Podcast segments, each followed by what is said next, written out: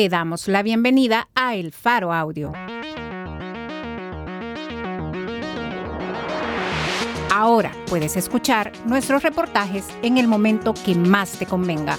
Sigue nuestro canal en tu plataforma de podcast favorita y no te pierdas las historias importantes de Centroamérica.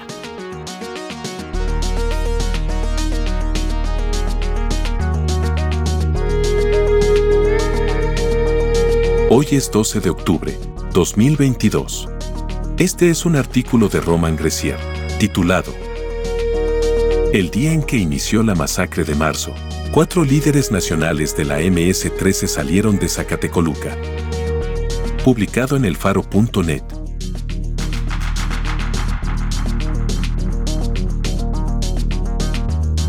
El viernes 25 de marzo, a las 2.30 de la tarde, un vehículo estatal salió del centro penal de Zacatecoluca hacia un hospital privado de la capital, llevando a bordo a Bo Romeo Enrique, Enríquez, alias Diablito de Hollywood, uno de los más reconocidos líderes de la Mara Salvatrucha 13.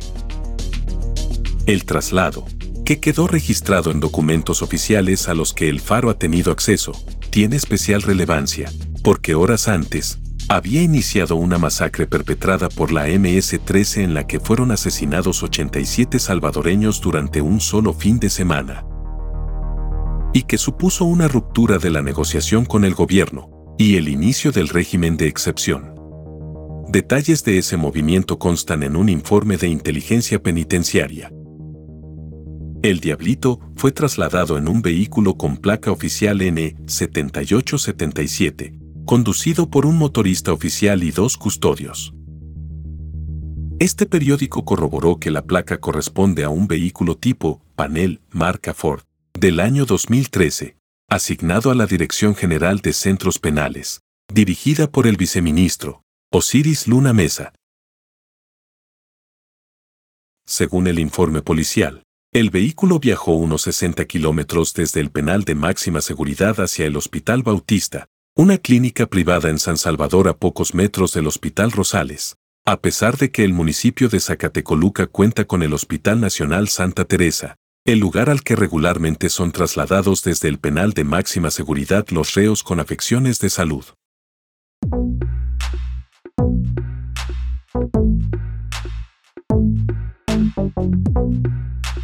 El informe, redactado por un policía destacado en esa prisión, y enviado al final del día por la subdelegación de Zacatecoluca, a la Subdirección de Áreas Especializadas Operativas, SAEO, por sus siglas, de la PNC, y al Comando Conjunto del Departamento de la Paz. No registra por qué salió Diablito, si volvió ese día, ni por cuánto tiempo estuvo fuera.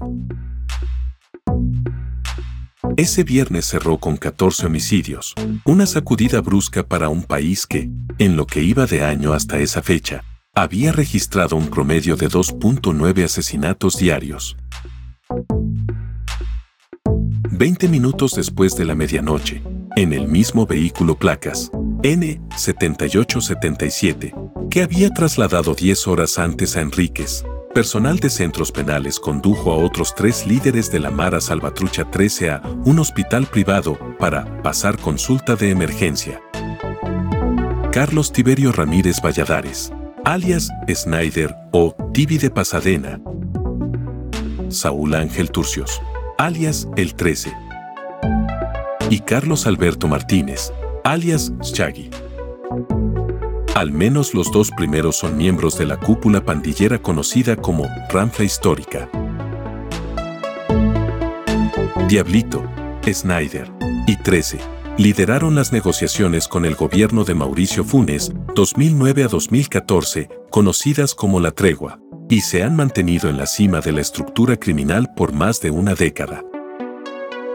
Negociaron también apoyo electoral con Arena y el FMLN, previo a los comicios presidenciales de 2014, y participaron en negociaciones con el gobierno de Bukele desde que llegó al poder en junio de 2019, y al menos hasta marzo de 2022, cuando ocurrió la masacre de salvadoreños. Este segundo movimiento de los tres líderes criminales quedó consignado en dos informes. Uno de inteligencia penitenciaria elaborado por la Subdelegación de Zacatecoluca, y también en uno de los reportes diarios que elabora la SAEO, reproduciendo la información reportada por inteligencia penitenciaria. En los documentos de inteligencia obtenidos por este periódico, aparecen los nombres de los motoristas que condujeron, tanto a Diablito de Hollywood, como el que más tarde condujo a los otros tres líderes pandilleros, pero omitimos sus identidades para protegerlos. Según el informe de inteligencia penitenciaria, estos tres últimos pandilleros volvieron al centro penal a las 3 de la madrugada del sábado 26 de marzo. Ese sábado terminaría con 62 homicidios. El día más violento en las últimas dos décadas en El Salvador. Ambos informes de inteligencia fueron elaborados y firmados por el sargento Renata Melgar. El Faro obtuvo los documentos oficiales citados en este reportaje a través de DDO Secrets, Distributed Denial of Secrets, que los recibió de Guacamaya, un grupo de hackers que vulneró los servidores de correo electrónico de las fuerzas de seguridad salvadoreñas, extrayendo 4.000 GB de información de la PNC y otros 50 GB de la Fuerza Armada. Guacamaya ha distribuido la filtración a través de dos intermediarios, Enlace Activista y DDO Secrets, que a su vez han dado acceso a la filtración a periodistas de México, Estados Unidos, Chile y Colombia. La única cara visible de DDO Secrets es Emma Best, una periodista de Estados Unidos, que es reconocida por defender la transparencia total de la información pública y formó parte de Wikileaks. En la misma filtración, la colectiva Guacamaya también extrajo miles de gigabytes de información de los ejércitos de México, Perú, Chile y Colombia. El presidente de México ha confirmado la veracidad del hackeo en ese país, mientras en Chile, revelaciones de los correos llevaron a la renuncia en septiembre del jefe del Estado Mayor Conjunto de las Fuerzas Armadas. Guacamaya se proclama en contra del terrorismo de los estados-nación poscoloniales del hemisferio, y considera que las fuerzas de seguridad son la garantía de dominio del imperialismo norteamericano y de la presencia extractivista del norte global. El año pasado, Guacamaya filtró 8 millones de documentos de la empresa minera Solway en Guatemala, documentando el uso extensivo de sobornos, desinformación y represión policial, para que la empresa de capital ruso-suizo mantuviera sus operaciones en el store, Izabal, pese al cese de operaciones ordenado por la Corte de Constitucionalidad. El Faro también obtuvo un paquete de filtraciones de Guacamaya a través de activistas, y los comparó con el primer paquete corroborando que se trata de los mismos documentos. Ni la Dirección General de Centros Penales, ni la Policía Nacional Civil contestaron las solicitudes escritas de El Faro, enviadas el jueves 6 y viernes 7 de octubre, pidiendo explicaciones oficiales para las salidas de los pandilleros. El Faro llamó cuatro veces al Hospital Bautista durante distintas horas de esos mismos días, y habló con personal del hospital, para explicar la circunstancia en la que el hospital aparecería mencionado. Además, este periódico envió por correo electrónico una explicación de los hallazgos, pidiendo la postura del hospital. No hubo respuesta.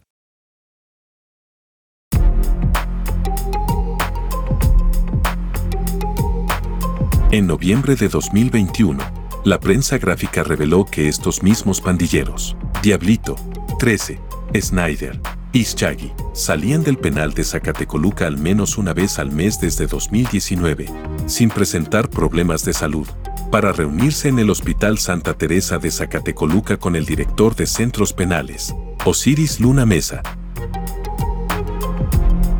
Otro informe de inteligencia penitenciaria en poder de El Faro, fechado el 30 de septiembre de 2021, registró la salida de Diablito, 13, y Snyder, hacia el Hospital Rosales de San Salvador, a bordo de un vehículo con placas N5661.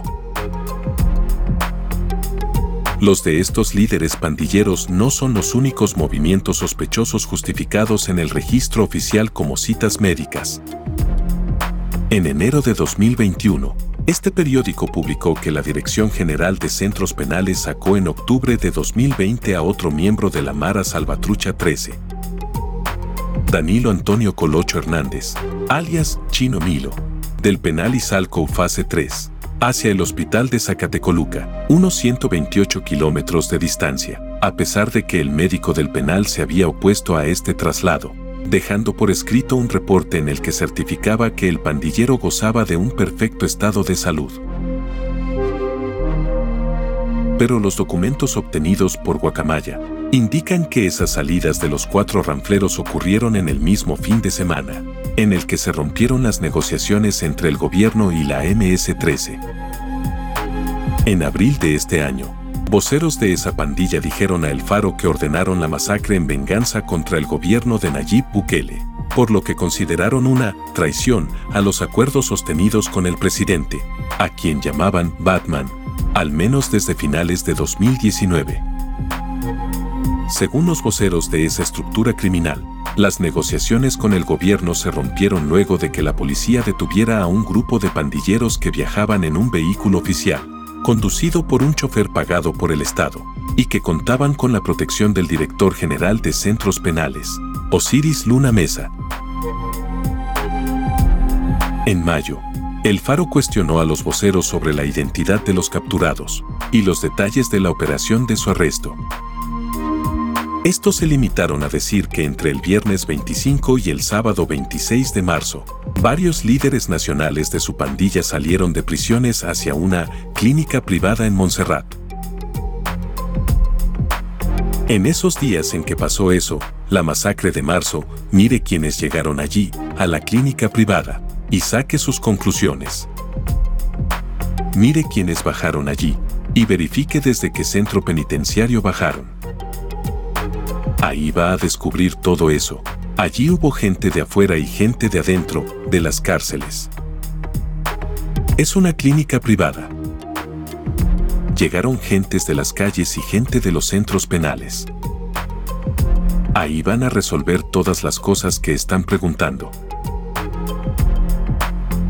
Luego de esa críptica conversación, los representantes de la MS-13 dejaron de tener comunicación con este periódico. El Hospital Bautista, al que según el informe de inteligencia fue trasladado Diablito, no coincide con la ubicación de la clínica privada en la que, según los pandilleros, se habrían encontrado sus compañeros de pandilla. El resto del operativo sí. También en mayo, el Faro reveló que el jefe de la Dirección de Reconstrucción del Tejido Social, Carlos Marroquín, intentó, entre viernes 25 y el sábado, mediar entre la MS-13 y el presidente Bukele para que la masacre no rompiera las negociaciones en curso desde el inicio de la actual administración. En los audios que publicó El Faro, grabados en secreto por el pandillero, Marroquín revela que él sirvió de vocero de un ultimátum que la pandilla pretendía imponer al gobierno. La MS-13 exigía la liberación de sus miembros en un plazo máximo de 72 horas, pero, según dice Marroquín al pandillero, Bukele rechazó la exigencia y dio por rotas las negociaciones.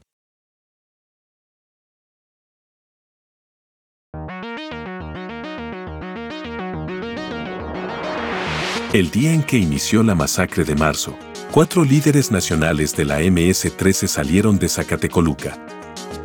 Por Roman Grecier. Editores, Óscar Martínez y Sergio Arauz. Producción y musicalización por Omnium.